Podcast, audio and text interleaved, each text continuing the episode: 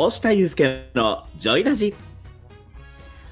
このラジオのパーソナリティは、オフィスエンジンの押田と、コミジムのいわきでお送りいたします。よろしくお願いします。さあ、やっていきましょやっていきましょう。金曜夕方。う。はい。第5回ですね、今日で。11月ですよ。入りましたね。さあさあ、このラジオをですね、初めて聞くという方もいらっしゃいますので、えーちょっとね、このラジオのについてお伝えしていきたいなと思っております。えーこのラジオはですね、声の整体師、そしてコミュニケーションの専門家として活躍されている押田祐介さんと、オンラインでコミュニケーションのパーソナルジムを運営している岩木が、対話型で進めていくラジオになってます。よろしくお願いします。噛んだね。言わないで、言わないでください。あの、自分の、自分のパートで噛むっていう、この、情けない、情けないスタートを切りましたがですね、言わんといてください。大丈夫です。噛むことはよくあることです。ありがとうございます。えーまずは前回までの再生いただいた方、いいねいただいた方、どうもありがとうございました。ありがとうございます。えーこれがね、あの、私たちの活力になっていきますので、どうか飽きずに聞いてやってください。そうですね。ちょっとだけいいことをちゃんとお伝えするように頑張っていきたいなと思っております。ちょっとだけいっぱい言うとね、ちょっと重いんでね、ちょっとずつちょっとずつ大事なことをお伝えしていければなと思っております。そうですね。パンクしないようにね、やっていきましょそうだ、そうなんですよ。さあさあ、えっ、とね、本題というか、えー今日の、ねはいお話に入っていきたいんですが、最近、はいさんどうですか？調子は。う。あそうですね。まず1個ですね。まあ、月が変わって、これ配信11月なので、えー、ジョイラボラトリー声のコミュニティを開始しました。イエーイついに声のコミュニティ。ついになかなかあれですよついに声のコミュニティ。はいなかなかね、声のことを相談できるコミュニティってないですよね。ないですよね。あんま聞いたこともないですしね。はい。まあ、これからどんどんいろんな会員さんが増えていくことを願って、えこれを聞いてる方もね、もし声に何かコンプレックスをお持ちでしたら、えーこの、今回の概要欄に載るんですかね、URL が。はい。えっ、と、今回の、この放送の概要欄にですね、ジョイラボラトリーの、まあ、申し込みとか、まあ、説明も書いておくんですけれど、はい。えっとその辺に書いておきますので、ぜひぜひそっちもチェックしていただけると嬉しいかなというところです。はい。どしどしご応募ください。だここじゃない。ままた、またこれやって。好きやねんな、テレビが。世代でしょうね、これはね。世代ですね。もうあの、というのもね、皆さんこれ聞いてる方ね、毎回やっちゃうんですけど、あの、ここですって、あの、ラジオなんですが、テレビでやくよくやるね、あの、指で指すやつね。下まで、ここまで、こちらまで、みたいな。そうここちらまで、みたいな。やってるんで、やっちゃう。誰も知らへん、らわからへんラジオではっていうね。ね。あの、もうどうでもいい話をしてしまうという。楽しみですよね、でも声の。だってなかなかほら、なんていうんですか、こうやって会話をしていて、ねえちょっと聞いてよ、声の出し方についてさ、なんていう会話ないですからね、基本的に。ないですよね。っていうのと、あとうん意外とね、あの、声のコンプレックスって潜在的なものが多くて、あ、そうなんですか？そうなんですよ。私、コミュニケーション苦手なんですっていう方、コミュ障なんですっていう方でも、うん。原因を正せば、実は声にコンプレックスを持ってるから人と喋るのが億劫だったっていう方がいらっしゃったり。いる。いますね。いる、いる、いる。めっちゃいいます。ますよね。いますよね。めっちゃいます。だって結構で、そういうあ方ね、あ、そうありますよね。あごめんごめんなさい。で、そういう方に、実際、その、声の指導とかをさせていただいて、はいはいある程度改善したら、うんめちゃくちゃおしゃべりになるんですよ。あ、そうなんすか？そうなんです。もう、もう私の話聞いてよみたいな、こうちょっと逆張りのコミュ障になってないかなって思って心配になる時あるんですけど。喋りすぎやね、みたいな。そう、喋りすぎやでっていう。だから、それだけね、やっぱコミュニケーション取ることに、声のコンプレックス持ってる人って憧れを持ってんのかなっていうような、潜在的に思うんで。すよね。なんか自分の声に自信がないから、なかなか声をかけれないとか、自分の話ができないとか、なんかそういう感じですかね。そうですね。だから、それが自分の声が良くなって、うんで本来の声取り戻して、これが本当の自分の声なんだって分かって、確信を持てたら、すごく自信につながって、はいはいはい。そうするといろんな方とおしゃべりしたいとか、うん、うん。いろんなことを発信していってみたいっていう風になる方も中にはいらっしゃいますね。なるほどね。なんか、あれでしょうね。自分の声が好きになったから、もっとやりたいなとか、もっとき自分の声聞きたいなとかもあるでしょうね、おそらく。そうですね。そうう、なので、どんどんどんどん声に自信を持つ方が増えてね、あの社会が笑顔になったら嬉しいなと思ってやっています。おさすが、ジョイラボラトリーですからね。ジョイラボラトリー。楽しむを、楽しむを研究する。ああ、もういいですね。めちゃめちゃいいですね。やっぱ笑顔な人が増えていくのいいっすよね。こうやって普通に仕事をしていたりとか、ね、なんか、ね、普段の生活見ていても、こう、僕結構金曜の夜とかに、はい。会社員の方々が外で飲んでたりするじゃないですか、コロナの。はいはいはいはいはいはい。あの空気めっちゃ好きで。いいですよね。あの、金曜の夜に地下のバルとか、なんかこう、屋台スタジアム的なとこ行くとね。そうそう。なんか独特のさ、なんかこう、楽しんでる感がある、あるじゃないですか。あの空間って。あ、めっちゃわかる。なんか、お疲れみたいな。今週一週お疲れ様みたいな。何かを浄化しているというか、発散しているというか、あの空気感めっちゃ好きで、あの、たまにこう見て、見てると、あ、いいな、この時間って思いながら見てるんですけどね。そうですよね。だからそういう意味ではね、そのはい一つ声としてのポイントというか、ああいうワイワイガヤガヤしたところ、やっぱ金曜夕方のね、飲ん飲んでる場所とか、ああいうところで、はいはい。こう対面してる方と話をするときって、はい。なんか相手の話がよく聞き取れなかったりってすることないですか？ありますね。あります。しかも、今、ついたてとかもあるんで、余計に。そうなんですよね。もうだからマスクは外してもついたてとかでね、あの何喋ってるかわからないっていうことはあるんですけど、まあ、ついたてやるとちょっとしんどいような気もしますが、はいはいはいはい。これがものすごく会話がスムーズにできる方法あったらどうですか、岩木さん？ちょうだい。ちょ欲しいですね。なんか欲しがりみたいになって申し訳ないですけど。なんか恵んでくれみたいになって申し訳ないです。知りたいです、知りたい。それはもちろん知りたいです。そう声ってね、あのー声に指向性があるって言われると、岩木さんイメージできます？声に指向性がある。なんかね、イメなんとなくですね、こうひ広がるのか、こう狭まっていくのかみたいな、なんかそんなかイメージですけどね。そうなんですよね。声ってね、実はすごく、こう自分が持ってるイメージとか感情とか思いとかっていうのがものすごくストレートに乗っていくんですよ。あー、はい、わかりますね。わかるわかる。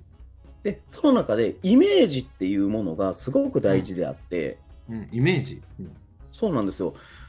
話しかけるときにこうどこっていう焦点を当てずに全体にこうぼわっと広げる広げるようにというか全体に何も意識しなかったらすすごく全体に広がるような話し方になっちゃうんですよね。あー、なるほどね。無意識やったらってことですね。あそうですそうですもう無意識に喋ってるとそういう方が非常にたくさんいらっしゃる。まあ中にはこうパンと思考性を。持ちながら天然で話せてる方もいらっしゃるんですけどあー、なるほどね。はい。だからなんかそういう人の声はこう通るとか、えっと、パワーがああそうですそうですなんかそんな感じで伝わるんですかね、聞く側で言うと。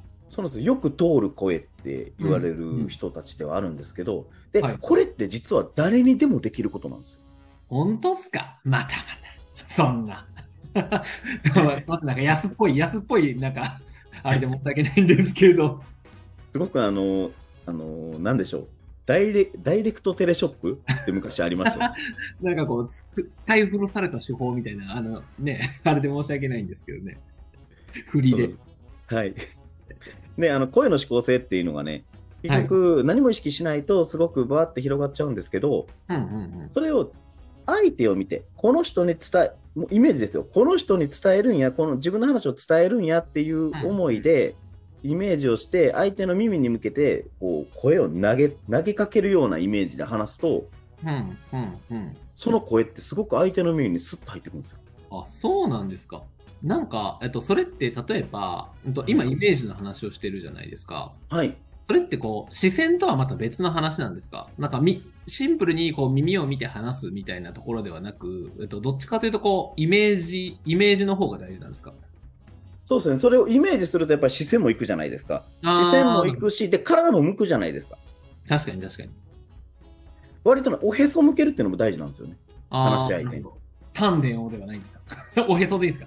丹あ、丹田とか、まあ、要はあのおへおへそを向けるって、もうあの、丹田っていうとね、体の真ん中にあるので、それを方向性って言われると、あなるほど、ね、ちょっとイメージしにくいんかな。あそう思う確と、まあ、正面についてるおへそっていうものを相手にしっかり向けるっていううんことをしてあげる、してあげて、なおかつ、その相手の耳、この人に伝えるんだっていう思いを持って、イメージを持って、話すことで声に指向性が生まれるんですよ。なるほど。わかりやすい。確かに。イメージか。あんまりこう、意識してないですよね。普通にしてたら。そうですね。あともう一つあって、はい周りの人の声の周波数って大体平均してしまう、平均するとなんとなくこのだらーっと話してる時の周波数って周りのこの辺の音が鳴ってるなーっていうのがうん、混在してるなーっていうようになるんですけど、はいはいはい。そこより少し上げてあげるか少し下げてあげる。あー、なるほどね。で、こう周波数で言うと声の高さなんですか？一般人の言葉で言うと。そうですね、声の高さ、トーン、トーンを上げる、トーンを下げるなんていうのはよく聞く話かなと思うんですけど、なるほど。ちょっと今上げてみたんですけどね。ちょっと今上げてみたんですね ち。ょっと違いました。ちょっと上げてみようかなと思って。上げてみたんですけどね。でちなみに例えば今私がこうやって喋ってるトーンに対して、まあはいこれが周りの周波数に紛れてしまう声のトーンなのであれば、うん少し声を上げてあげて「ねえねえ岩木さん」っていうような声にするかはい。もしくは少し下げてあげて「ねえねえ岩木さん」っていうようなあー、なるほどね。確かに。そこでいけるんですね。この通る声っていうのが、まあ、指向性の部分とこう、うん調整することによって通りやすくなるんですね。そうですね通りやすくなるし周りの周波数帯より少し浮かしてあげるトーンを浮かしてあげる、えまあ、上なり下なりにあのポツンといるような状態に持っていってあげることですごく会話がスムーズになります。へえ、面白いですね。これ結構、あれですね。これ知ってるだけで、結構なんか楽になる人いますね。なんか、えっと、話してると、こう自分が話そうとしても、なんか声が埋もれちゃうから、なんか話す気失せるんですよねっていう人結構いて、コミュニケーションで悩んでる人。ああ、結構いますね。うんうんうんうん。ね、なんか大きく出さなきゃいけないってなると、やっぱこう、自分のもともと声が小さい人は億劫だったりするなと思っていて、はいただこう、大きくする必要ないよ。あの、意識、イメージと、あの、ちょっと高く話すとか、ちょっと低く話すっていう、こう、アドバイスをお伝えできる。はまたちょっと響き方違うかなってなんか聞いてて思いましたね。そうですね。あと、やっぱり根本的に丹田呼吸というか、しっかりと呼吸を使った声っていうもの、呼吸の乗った声っていうものができてることが前提ではあるんですけどね。やっぱり。なるほど。やっぱりこう、基本はあの、丹田呼吸ですね。ずっと、このラジオでもね、ずっと。あそうですね。丹田呼吸そう、そうです、そうです。丹田呼吸っていうのが大事になってきますよっていうところですね。なるほど。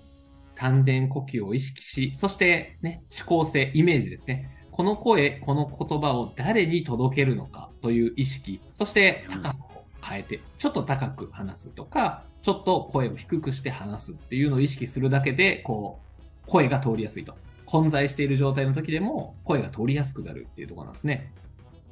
そうですね。あの、居酒屋で飲み物頼むときに、店員さん呼ぶときにすごくスムーズに呼べるっていう。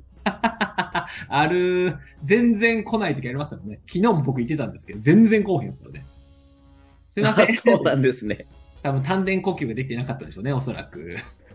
ねうんだからそういう副産物もあるので、あのぜひそういう居酒屋で店員さんをスムーズに呼びたい方は、ジョイラボまで。めちゃめちゃピンポイントですね。めっちゃ、あれです。のんべえめっちゃ集まるみたいな。面白いですけど、ね、すげえピンポイントなこう募集でしたね。まあでもね、本当にこの、なんていうんですかね、えっと、声って、えっと、無意識に使っているからこそ、なんだろう、意識的に使えるためのテクニックとか技術とかっていうのを学べる場所ってやっぱりないと思うので、なんかこの声について学ぶとか、そしてね、鍛えるとかいうところでの、まあ、可能性という意味で、このジョイラボラトリーっていうのはね、すごく楽しみだなって聞いてて思いましたね。はい、ありがとうございます。ありがとうございます。私の話を一通りしたところで、岩木さん、最近どうですか？僕ですか？僕はですね、はい最近はまあ、えっと、忙しく働いてるといえばそのままなんですけど、最近いいことがありまして、はいはいはい。あのね、会員さんがね、一人増えましたね、今週1週間で。おー、おめでとうございますお。一人増えました。で、これ面白かはい、った。あのコミュニケーションジムの方ですよね。あ、そうですね。あの、あすいません。ありがとうございます。す補足を。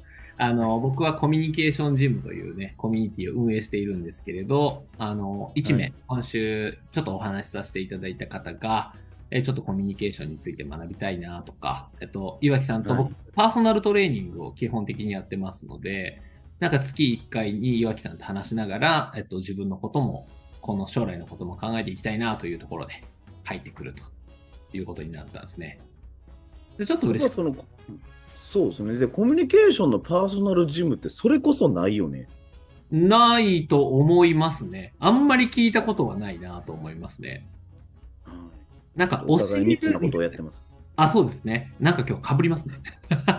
すいません、すいません。いえいそうですね。お互いニッチなことをしているし、あんまりこう、なんでしょうね。コミュニケーションで言うと、こう、学ぶみたいなところは、こう、最近やっと増えてきたなっていうところなんですけど、まあなんか鍛えるみたいなところでいくと、まだ、まだまだこう、少ないかなというところはありますよね。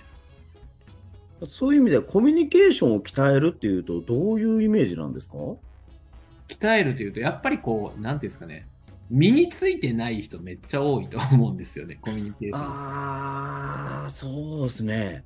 なんか、えっと、僕もこう、こうなんですかね、ご相談をいただいたりとか、人とお話しするタイミング結構あるんですけど、こう、はいまあ知識をある程度ちょっとお伝えするんですよね、専門用語。こんなことやって、こんな、はいこんなこと教えてますよって言うと、みんなおっしゃるのが、ううんんうん、知ってるって言うんですよね。うんうん、知ってる、知ってるって。あの、言われるんですけれど、えっと、で、その後言うのは、使えてますか？じゃあっていう話をするんですね。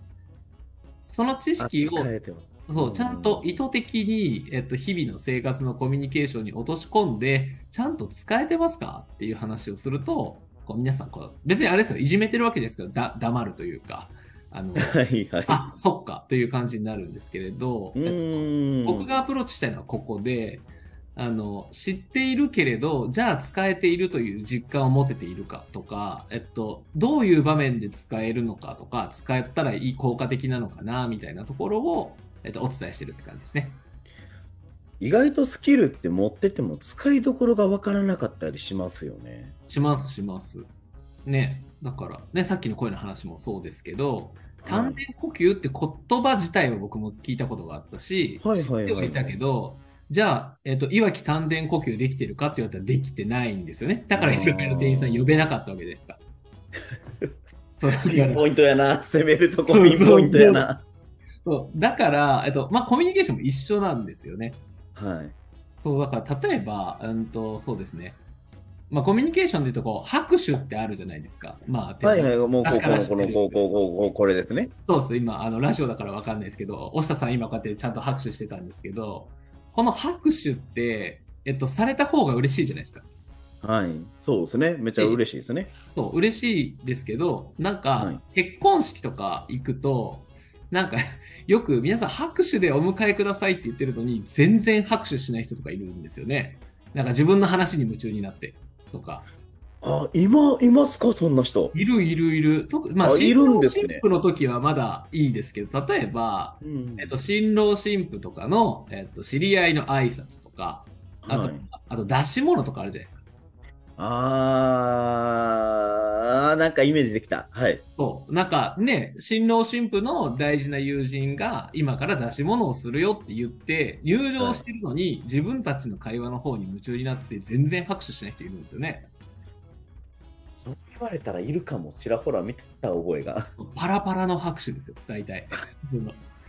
そうってなった時に、えっと、じゃあコミュニケーションね、じゃあ拍手のが大事なのは知ってるけど、じゃあ大事な場面で使えてますかっていうと、僕はそうでもないなって思ったりしているので、なんかそういう、今ね、ちょっと事例としてそういう話をしたけれど、いろんなシーンであるんですよね。いろんなシーン、いろんな技術、いろんなスキルで、この知っているけどできていないとか、えっと、意識できていないという場面があるので、こう、意図的に使って意図的な成果を作るみたいなところを、あの、のアドバイスとか、えっと、フィードバックをさせていただいているっていうのがお仕事ですね。そういう意味では、あの、なんで拍手なんですかね？どういうことですか？いや、よくなんかこう、拍手をしてお迎えくださいとか、なんかいいことがあったら拍手をしてくださいって言わはるんですけど、うんいやうんうんよくよく考えたら、拍手の意味って何なんだろうっていうことをちょっと考えたことがなかったなと思って。拍手で言うと、まあ、2つの意味がありますね。あ、そうなんですね。そうです。一つは、えっと、うん称賛ですよね。あのおめでとう、シンプルに。はいはいはいはいはい。で、あとは感謝ですね。あのよあく、感謝？そうそうそう、なんか話してもらった後に拍手してねとか言うじゃないですか。はいはいはいはい。あなたのことを話してくれてありがとうっていうですね、拍手。と、あ、称賛じゃないですね。承認ですね。承認。あ、承認、承認ですね。えっ、と、聞きましたよという承認の拍手。そして、はい。ね、話してくれてありがとうという感謝の拍手ですね。承認と感謝なんですね、拍手の。もちろん、称賛も大事ですね。あの、うん最初に言っちゃいましたけど、はい。辺も意識した上で拍手というのが効果的だよという、伝わりやすいよねっていう感じですね。すごいですね。そう思うと、拍手一つとってもコミュニケーションなんですね。全然違いますよ。本当にびっくりするほど違いますね。あの、まあ、やってみたらみんないいんですけど、こう、じゃあ今ね、ラジオだからあれですけども、大下さんが喋った後に、じゃあこんな拍手だったらどうですか、すごい、なんか、あの、煽られてる気分満載ですよね。そう、嫌なんですよね。だから、拍手をこうね、手を叩くっていう行為にするとしたら、こんなパラパラのやつもありますし、一方でこうやって、って言われたら、どっちの方がいいって話ですよね。そうですね。そらそらそら、こう、なんですか、音的にこそうそうそう。う、っていうじ感じですよね。ですよね。だから、それの方が、えっと、感謝、そしてね、承認、あなたの話聞いたよとか、あなたのこと見てるよっていう承認が伝わるのはどっちだっていうところですよね。なので、この辺を意識的に、意図的にやってる人が、さてどれだけいるだろうかっていうところが、あの、重要なポイントですね。すごい今日大事ですね。本当に拍手一つとってもコミュニケーションなんやって言われると、うん、すごいその拍手も普段自分がちゃんとできてるかなっていうのを改めて意識して目を向けたいと思いますね。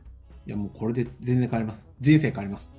お拍手一つで人生変わる。人生変わりますよ。拍手一つで。で、さすが、さすが太鼓持ち。あありがとうございます。いや、でも本当そうですよ。なんか一時が万事って言うじゃないですか。そうですね。だからね、拍手一個に意識ができるってことは、えっと、もちろんほら、相づちが大事だとか言うじゃないですか。アイコンタクトが大事だとか言うのも、っていうことは、じゃあ他のも重要なんだなって言って意識しだすと思うんで、多分全部がいい流れに変わっていくかなっていうところですね。わかりました。ありがとうございます。ありがとうございます。気持ちよく喋らせてもらってありがとうございます。まるでね、お風呂に浸かっているかのように気持ちよく喋らせていただきました。そこカットでいいかな。ここカットでいいかなは絶対使いますから。ああ、そういうことですね。そういうことですね。そうそうそうそうそう。ありがとうございます。皆さん、お互いの話をしていくわけですが、ね、お時間もね、今ちょうど今日はね、時間を計ってるんですね、僕は実は。お、今ね、新たオな試み。はい、ラジオがスタートして23分を経過したところでございますね。はい。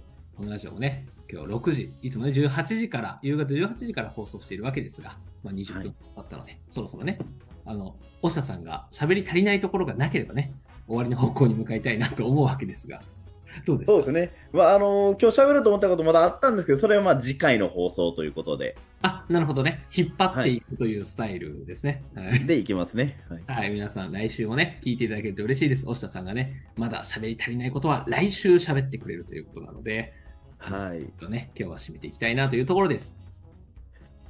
だからそういう意味では、ごめんなさい、一個だけ案内で。はい、お願いします。そうで、これ放送が11月の4日の金曜ですかね。はい、4日の金曜日ですね。4日の金曜日ですね。はい、その頃には、あの、ウェブ、ビジネスウェブマガジンの B プラスというサイトで、えー私と、元阪神タイガースの亀山勉さん、今、現、はい実況解説者ですかね。今はタレントの、えー亀山勉さんなんですけど、はいその方と、えー対談した記事というものが上がりますので、すごいよね、改めて。そう聞くと。それもまた概要欄で URL 載せさせてもらったらいいですかね。はい、任せてください。載せましょう。はい。ではそちらも皆さんご覧いただけたらなと思いますので、よろしくお願いいたしますもぜひチェックしてみてください。はい。で、今日の大事なところやったポイントとしては、まず声の指向性っていうものを持って話しましょうっていうところと、はい。はい。あの、岩木さんお話しいただきました。拍手一つとってもコミュニケーションだよっていうところですね。はい。そうですね。一個一個。まあね、まとめると両方とも意識的に使おうぜって話ですね。そうですね。どっちもあの普段意識せずにやってることをしっかり一個一個意識して取り組んでみましょうっていうことですね。はい。皆さんぜひ、えー声も、そしてコミュニケーションも意識をして取り組んでみてください。はい。さあ、ということで、この押下祐介のジョイラジはですね、毎週金曜日18時に放送しております。えーこの音声を聞いて少しでもいいなとか、ためになったなと感じた人は、ぜひいいね、コメント、フォローをよろしくお願いいたします。僕らの励みにもなりますので、ぜひぜひよろしくお願いいたします。さあ、今日もこのラジオのパーソナリティは、コミチムの岩木と、オフィスエンジンの押下でお送りいたしました。良い週末をお過ごしください。それでは、バイバーイ。バイバーイ。